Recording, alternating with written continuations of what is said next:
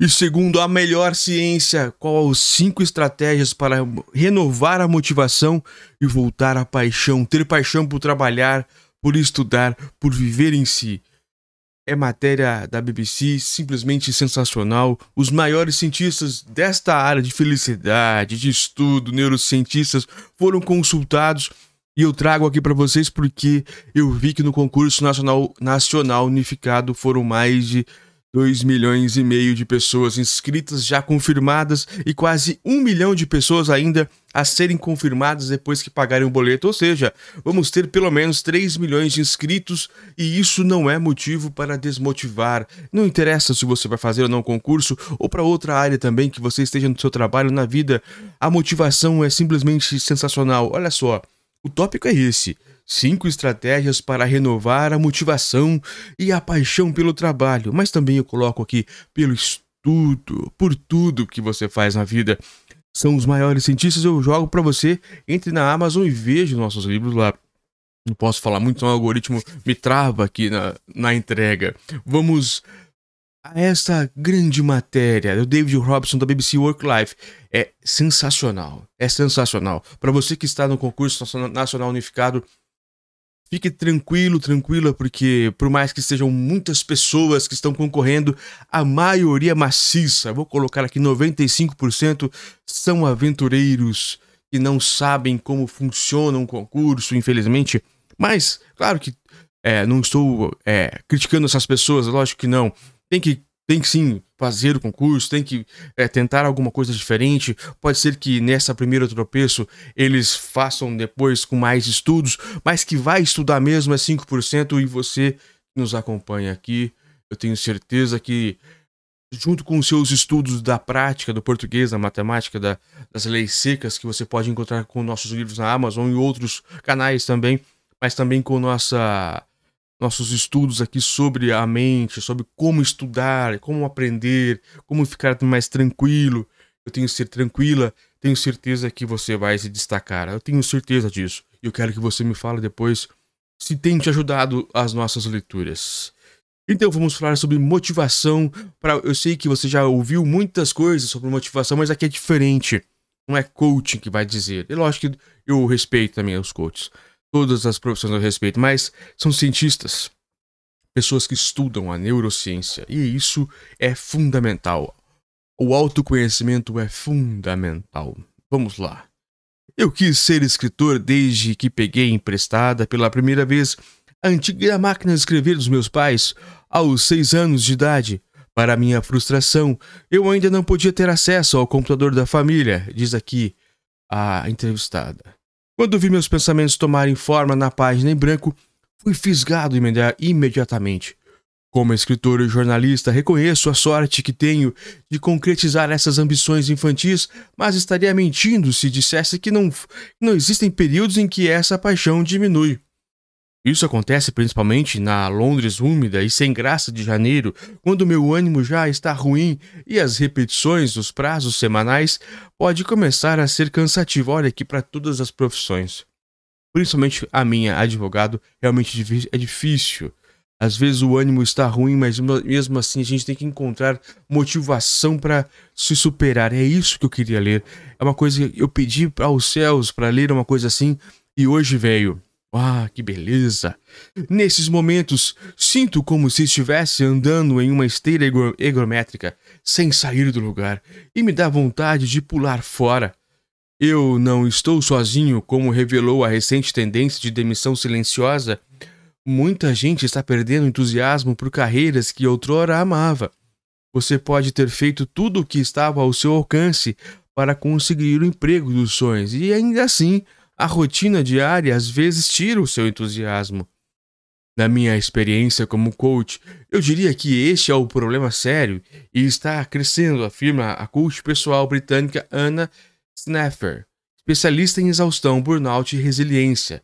Ela é autora do livro The Art Self Improvement, a arte do autoaprimoramento, em tradução livre. Para algumas pessoas, a perda da paixão pode ser sinal de que é preciso mudar de carreira, mas nem sempre essa mudança drástica é possível. Felizmente, estudos recentes mostram que algumas pessoas adotam naturalmente estratégias, estratégias de cultivo para reacender essa paixão e motivação, e todos nós podemos aplicar essas técnicas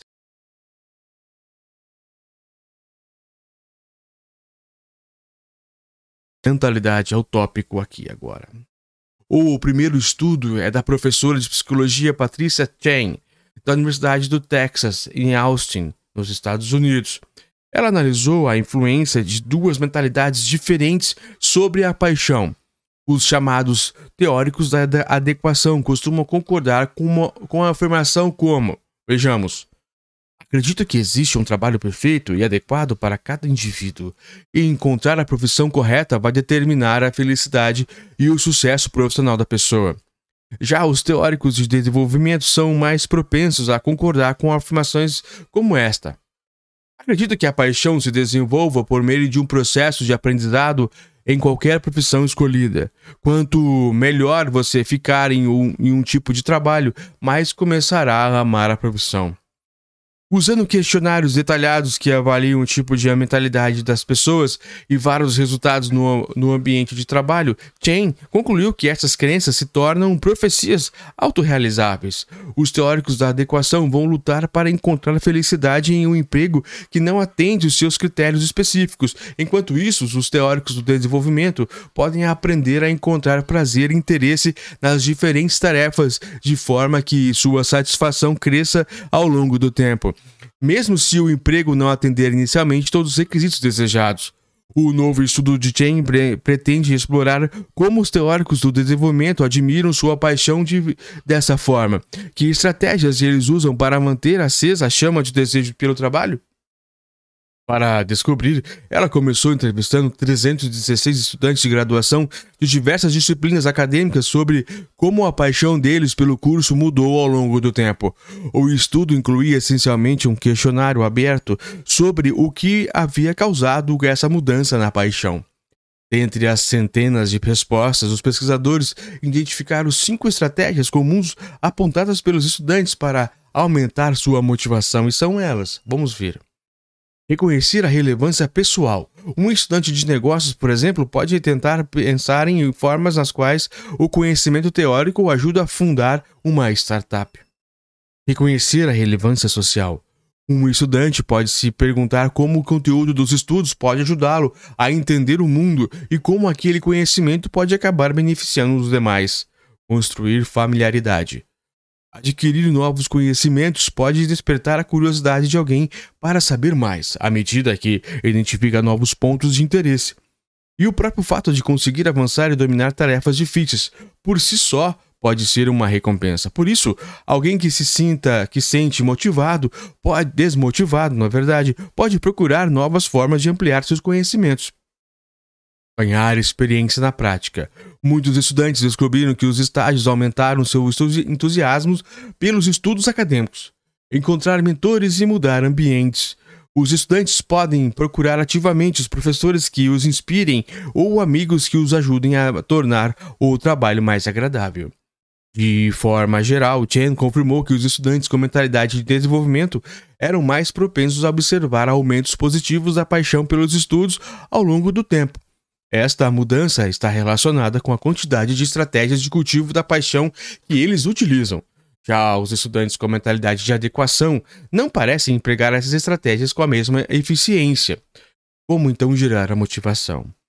As conclusões de Chen estão alinhadas com pesquisas psicológicas mais amplas que analisadas as maneiras pelas quais as pessoas regulam seus interesses e motivação no trabalho.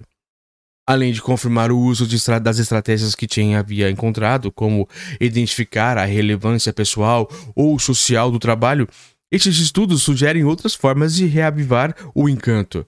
Dois dos períodos mais úteis são a, ideia, a definição dos objetivos próximos e a consequência automática.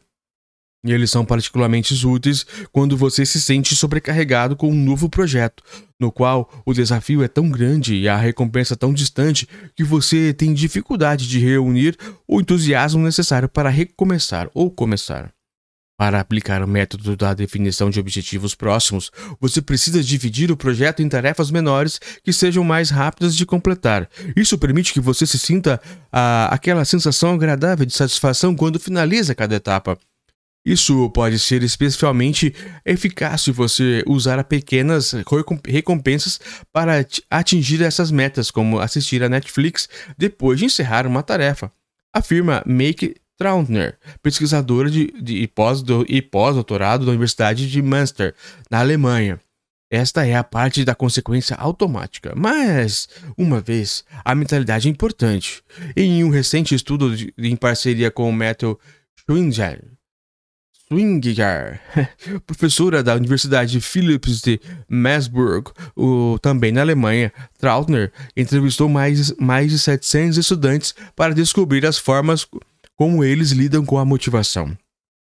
Assim como Chen observou no seu trabalho sobre a paixão, os dois professores concluíram que alguns estudantes acreditam que sua motivação para uma tarefa é, é fixa e inalterável, enquanto outros acreditam que ela pode ser cultivada.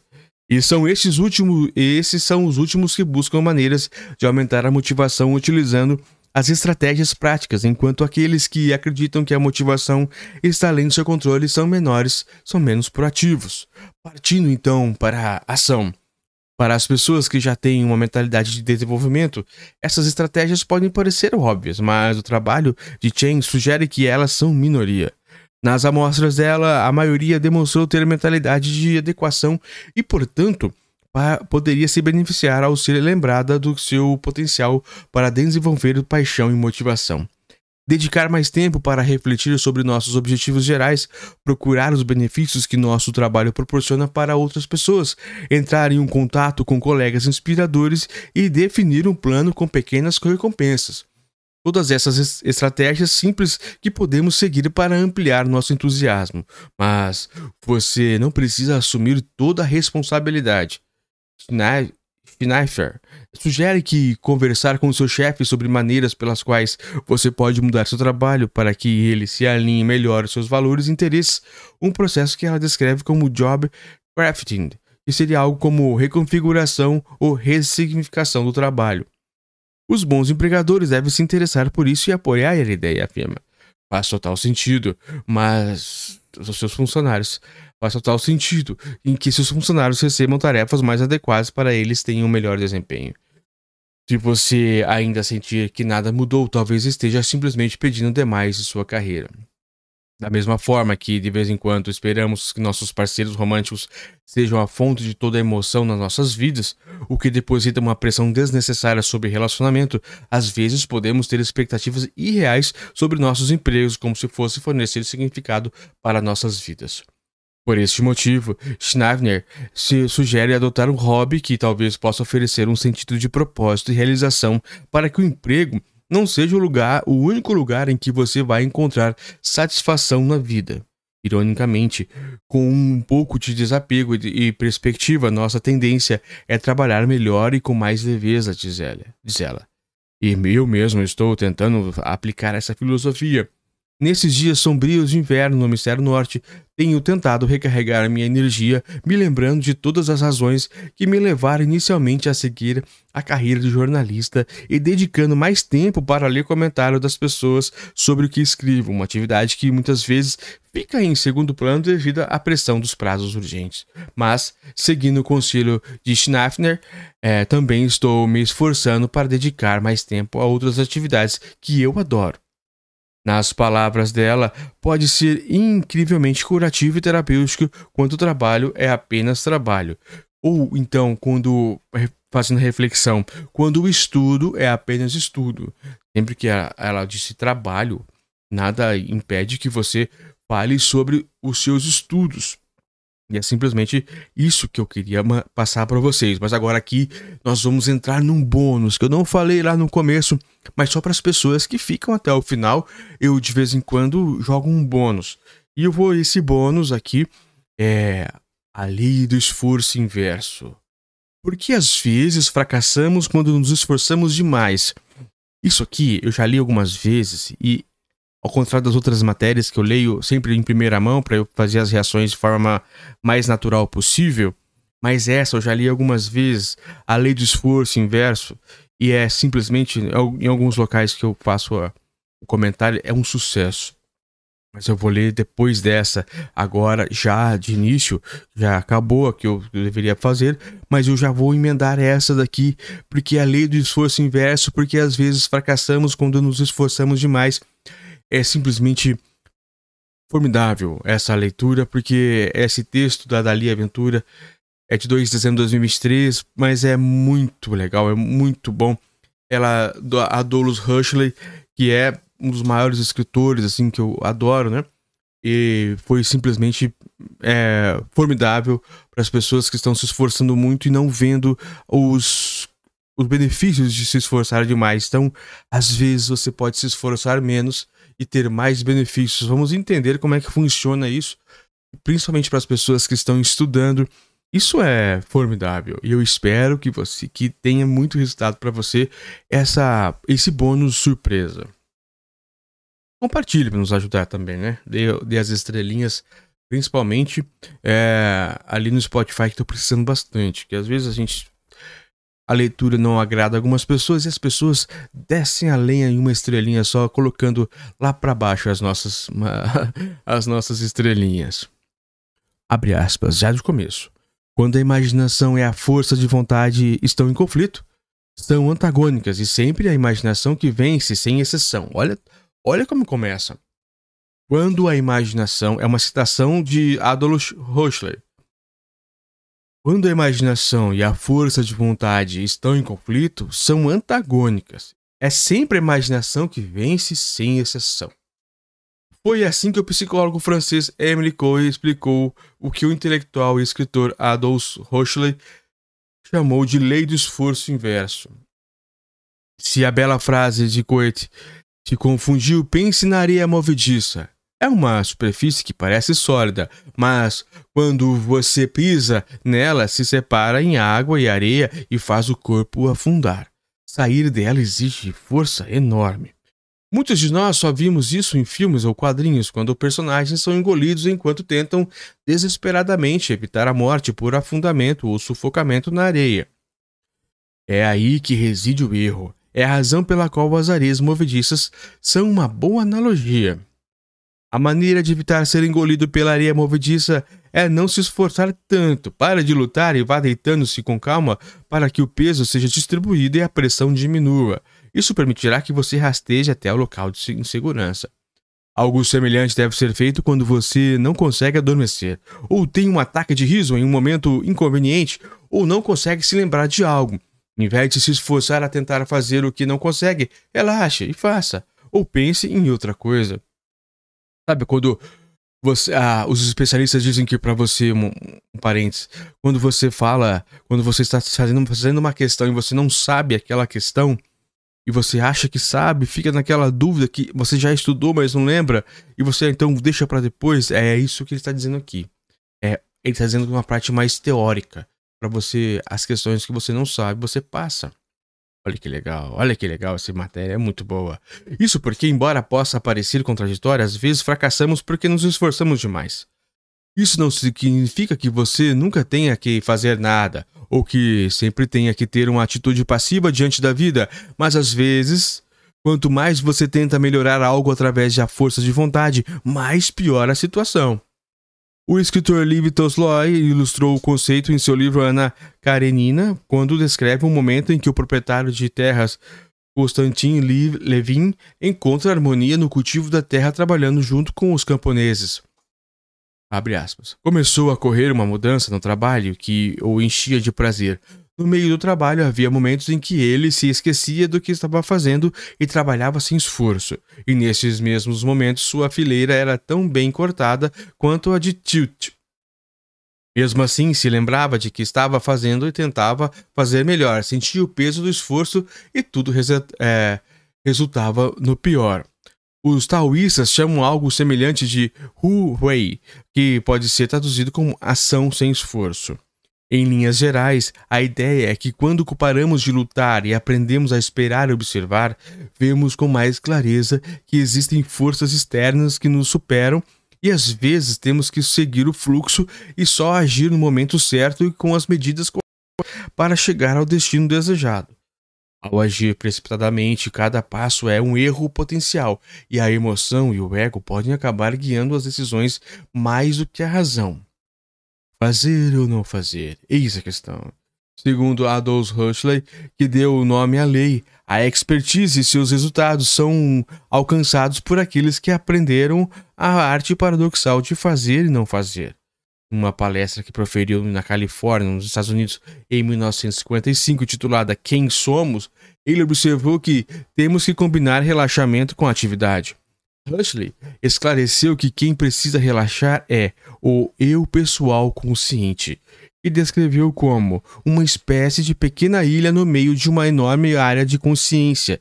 Esse é o eu que se esforça demais, aquela que pensa que sabe tudo, aquele que pensa que sabe tudo.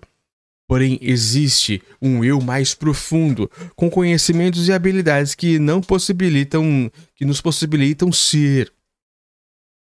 Huxley se referia, por exemplo, ao que costumava ser chamado de alma vegetativa. É algo que herdamos, algo que faz coisas como digestão e regulação automática dos batimentos cardíacos. Ele também se referia a outro tipo de eu, de eu interno, que funciona de uma forma completamente diferente da instintiva. É responsável pelo, pelo que Huxley chamou de atos de inteligência ad hoc, atos nunca realizados antes em sua história biológica que, no entanto, são feitos extraordinariamente com eficiência sem que eu, o eu consciente, tenha ideia de como faz. Como, por exemplo, ele cita um bebê imitando um gesto de um adulto que ele nunca havia tentado fazer. Pela primeira vez na história daquele bebê, há algo que, que organiza toda uma massa de músculos conectados a um sistema nervoso elaborado para puxar esse músculo para cima para baixo, um solto, outro tenso, para reproduzir a careta que a criança viu no rosto de um adulto. É uma coisa muito misteriosa. Assim, existem outros eus que fazem parte de quem somos. Aquele daquele eu que responde aos nossos nomes, que cuida da vida e tem o terrível hábito de imaginar absoluto em algum sentido. Portanto, quando insistimos em nos esforçar para fazer algo que não estamos conseguindo, o que acontece é que o eu superficial elipsa todos os outros poderes e os nossos eus mais profundos e mais amplos. Se relaxarmos, deixamos que brilhem. Temos sempre que aprender esta arte paradoxal de combinar o relaxamento, o relaxamento do eu superficial com a atividade dos não-eus que carregam no, conosco e que, na realidade, nos dão o nosso ser. Isso porque, em todas as capacidades psicofísicas, temos que esse fato curioso da lei do esforço invertido.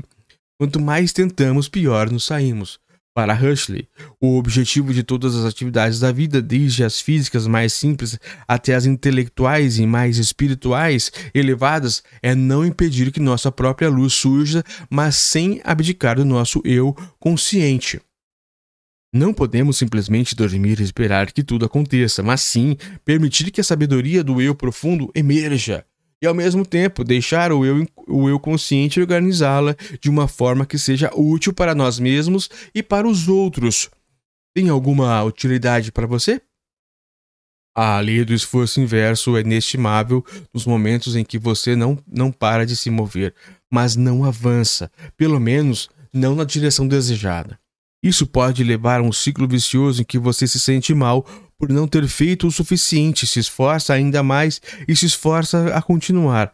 Mas alertam os psicólogos, essa pressão só serve para aumentar o estresse e bloquear, e bloquear o caminho. Pesquisas sobre produtividade no trabalho, por exemplo, mostram que somos verdadeiramente produtivos apenas durante as primeiras 4 ou 5 horas de cada dia de trabalho. Depois, há uma queda considerável no desempenho, ou ao ponto de uma diferença entre trabalhar 12 e 16 horas ser praticamente inexistente, o que produz nada mais que o cansaço mental e físico. Mas não se confunda. A lei do esforço inverso não é sinônimo de resignação, nem convida à passividade, à apatia ou à mediocridade. Pelo contrário, incentiva a reflexão e nos motiva a parar, avaliar as circunstâncias e assumir a melhor atitude possível. Ela ajuda a reduzir o estresse em que qualquer um dos dias ou períodos de sua vida pessoal ou profissional em que parece não haver nada além de pressão. Ficar obcecado com tudo o que precisa ser feito ou com as coisas ruins que podem acontecer não ajuda, mas tomar distância psicológica e dar-se tempo para respirar significa uma forma de ajuda. Essa lei informal é uma ferramenta útil quando você está diante de uma página em branco que precisa preencher com pensamentos e não sabe como se expressar. Seja você um escritor profissional ou não, e até nas relações interpessoais, ela tem, ela tem o seu lugar. Às vezes, quando mais você tenta se aproximar de alguém, mais a pessoa se afasta. Mas talvez você obtenha mais resultados seguindo aquele ditado que diz que, se você ama uma pessoa, deve deixá-la ir. Se ela voltar, sempre foi sua, se não, nunca foi. Isso aqui é mais importante para tudo mesmo, é na questão da essa do esforço inverso da redação. De tudo que você pode fazer, de todos os exemplos que você pode usar na sua vida, claro, mas para quem entrar no, no concurso nacional unificado, isso que você vai vai rever novamente tudo isso, né? Reler ou é, analisar novamente todo esse áudio com o pensamento na sua redação. Quando a, o papel não vier, quando não vier o tema, não vier as palavras, não vier as frases, você não conseguir fazer as orações ali, você vai parar um pouquinho, vai reler uma outra coisa, vai descansar, vai tomar uma água, enfim, vai fazer as dicas que eles estão dizendo aqui para se acalmar e não ficar se esforçando para não encher de linguiça, encher de bobeira a sua redação, porque é a redação que vai fazer a pessoa superar a outra, superar o concorrente. Tenho certeza disso. É fazer o mínimo das questões. Claro que se conseguir fazer mais, maravilha, mas se não conseguir fazer o, é, se fizer o mínimo, você só precisa se destacar na redação e é com nossa ajuda que você vai conseguir, porque todos os dias nós fazemos várias leituras de coisas totalmente conexas com o que pode cair dentro de uma redação ou para a vida toda. Claro que eu faço por concurso nacional unificado porque estamos nesse período, mas serve para qualquer ato da vida. Eu espero que ajude pelo menos uma pessoa. Eu já tenho visto algumas pessoas me dizendo que estão sendo ajudadas com isso mas eu espero que eu ajude a passar bastante, bastante pessoas, bastante gente, porque daí eu vou ficar feliz e satisfeito e contemplado com esse ano 2024, porque é isso que eu me, me coloquei a fazer.